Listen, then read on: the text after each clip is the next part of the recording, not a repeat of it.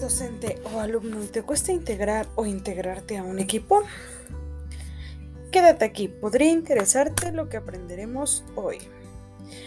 Bienvenidos una vez más a este episodio donde abordaremos un tema de importancia en muchísimos ámbitos. Hoy hablaremos de las técnicas que podemos implementar en un grupo ya sea escolar o laboral y la importancia que tiene el poder de integrar a todos los participantes. No te vayas, comenzamos. Para empezar, vamos a definir algunas palabras claves. Estas nos ayudarán para no llegar de cero. La primera de ellas será grupo. ¿Qué es un grupo? Bueno, esta definición la sacamos directamente de un diccionario y nos dice que es el conjunto de seres o cosas que pueden identificarse con características similares o pueden no tenerlas. Podemos manejar diferentes tipos de grupos, ya sea que estén clasificados por sus cualidades, por sus características o por sus tamaños. Podemos encontrar grupos grandes o grupos pequeños, Incluso podemos encontrar grupos de motociclistas, eh, grupos, eh, a lo mejor a veces en las empresas se hacen subgrupos. Entonces, aquí vamos a hablar un poquito como de los grupos escolares o de los grupos de, la docencia, de foros, etc. Eh, la ventaja aquí de integrar grupos grandes es que podemos intercambiar mayores experiencias, conocimientos y complementar habilidades que a lo mejor algunos no tienen y otros las representan, etc. Algunas limitantes que podría hacer tener un grupo grande, pues tal vez sería mantener un poquito el orden, ya que obviamente entre más personas tengamos va a ser más difícil eh, en mantener el orden de todos ellos. Entonces vamos a ver el significado de nuestra siguiente palabra que será la integración. Esta es la acción o acto de incorporar para complementar un todo. En este caso hablaremos de la integración grupal que es donde consiste incorporar de manera adecuada a los miembros del grupo para lograr una convivencia armónica. Claro es que para lograr esta convivencia tenemos que pasar por diferentes fases. A continuación les hablaré un poquito sobre ellas. La primera etapa consiste en la integración o formación del equipo esta es primordial ya que es cuando los miembros del equipo comienzan a conocerse e identificar sus habilidades, que proponen los objetivos. Es fundamental que un tutor o coordinador esté a cargo del grupo para comenzar aquí a implementar las técnicas de integración y hacer que el conocerse sea más dinámico. La segunda etapa es un poquito más complicada y creo que aquí viene el punto del por qué a muchas personas no les gusta trabajar en equipo, ya que esta segunda etapa la denominamos el conflicto.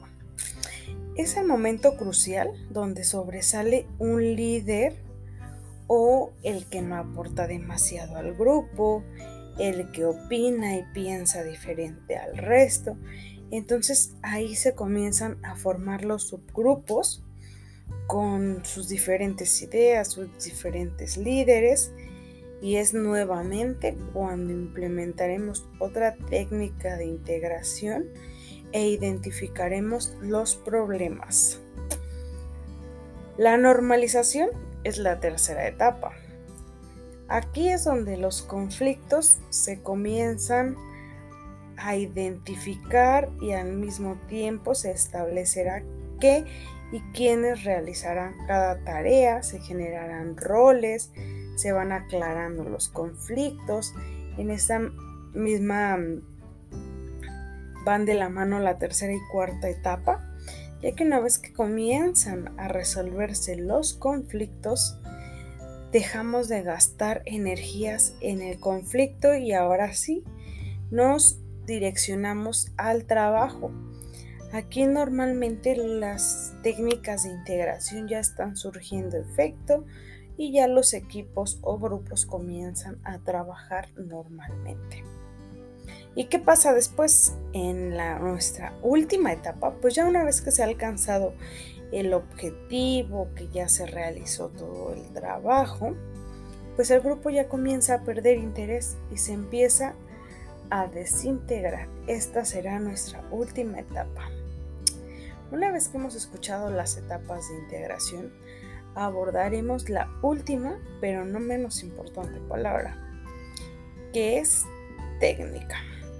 La técnica es el conjunto de procedimientos, recursos y materiales para llegar a un objetivo o meta. Es importante mencionar que existen diversas técnicas y en este caso diversas técnicas de integración grupal. Para seleccionar una técnica necesitamos tomar en cuenta cuáles son nuestros objetivos, el tipo de grupo que tenemos y sobre todo el tamaño. En lo personal, hay una técnica que integra a todos los, eh, los integrantes.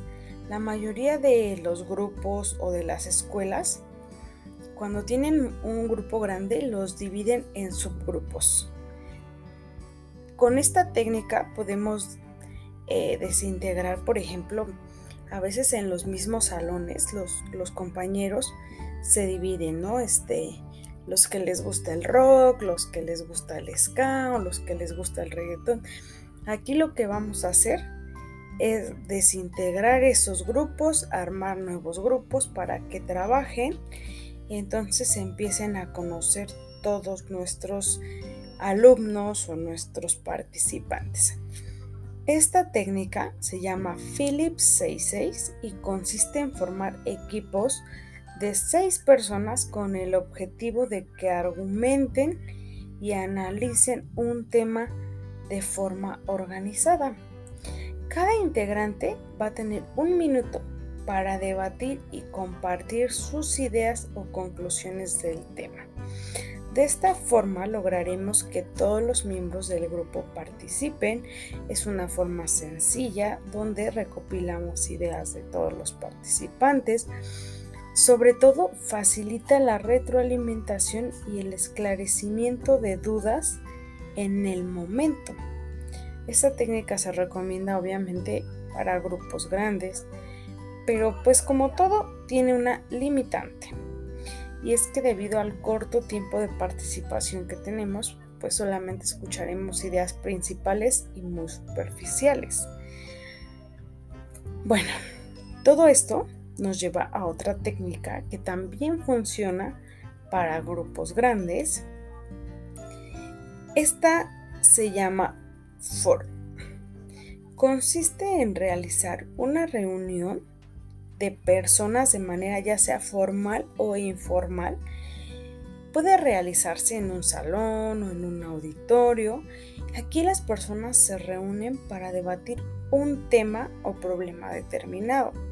Normalmente en los salones de clases los foros se realizan después de algún de haber visto algún tema o incluso se puede dejar como actividad investigar sobre el tema y al otro día debatir. Entonces vamos a tener que tomar en cuenta que para participar en un foro es importante que todos los participantes tengan un conocimiento del tema. Este foro a mí me parece una gran técnica eh, debido a que los integrantes pueden expresar de manera oral sus ideas. Cualquier tema puede ser tratado. Por ejemplo, si hay alguien que quiera hablar de la biodiversidad, o de las técnicas de aprendizaje, pues aquí todos pueden participar. Aquí lo importante es que hay unas participantes que son encargados de que el foro funcione de manera correcta. Existe un coordinador que es el responsable de la participación de los expositores.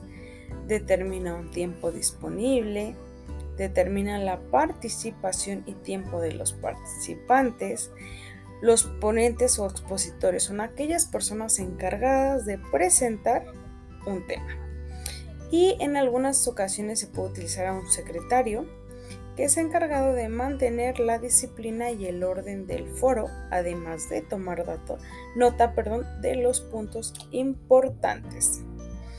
El foro se divide en la presentación de la actividad, la exposición de los ponentes y el tiempo de preguntas.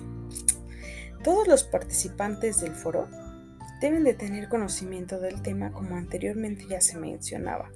La importancia de esto es para que puedan formular preguntas concretas y coherentes y en caso de los expositores pues dar información veredicta. Aquí para integrar a todos los participantes el moderador puede lanzar preguntas a los participantes que vea más tímidos, menos participativos, el objetivo y la finalidad de esta técnica es conocer opiniones de grupos grandes, al fin de llegar a la conclusión sobre el tema visto. Alguna limitación que podría tener es que cuando son auditorios grandes, tal vez el problema es que a lo mejor los ponentes traen muy buen audio, pero los participantes que realizan las preguntas a lo mejor no alcanzan a escuchar o no estás viendo quién ya perdió la atención o quién sigue prestándote atención. Entonces aquí tendríamos que tener una tecnología adecuada tanto para los exponentes como para los participantes.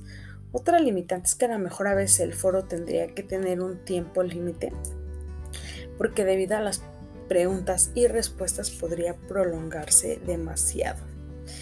¿Y qué les pareció? estas dos técnicas que hemos visto, yo creo que con lo que hemos eh, visto o escuchado esta noche, podemos concluir que las técnicas de integración son una herramienta fundamental para todos los docentes o todas aquellas personas que manejen un grupo, debido a que desarrollarán la habilidad para conocer a cada integrante o incluso entre los integrantes puedan conocerse, compartir ideas, conocimientos, saber qué habilidades tiene el otro. Entonces es muy importante las técnicas de integración, ya que cuando tenemos un grupo que trabaja en conjunto, es la manera más sencilla de llegar a nuestros objetivos. Además de que enseñará a nuestros participantes a la resolución de conflictos, a, que ellos tengan más seguridad en ellos mismos, etc. Entonces, como docentes o como moderadores, tenemos la tarea de conocer estas técnicas de integración grupal. Esto ha sido todo por hoy y gracias por haber estado aquí.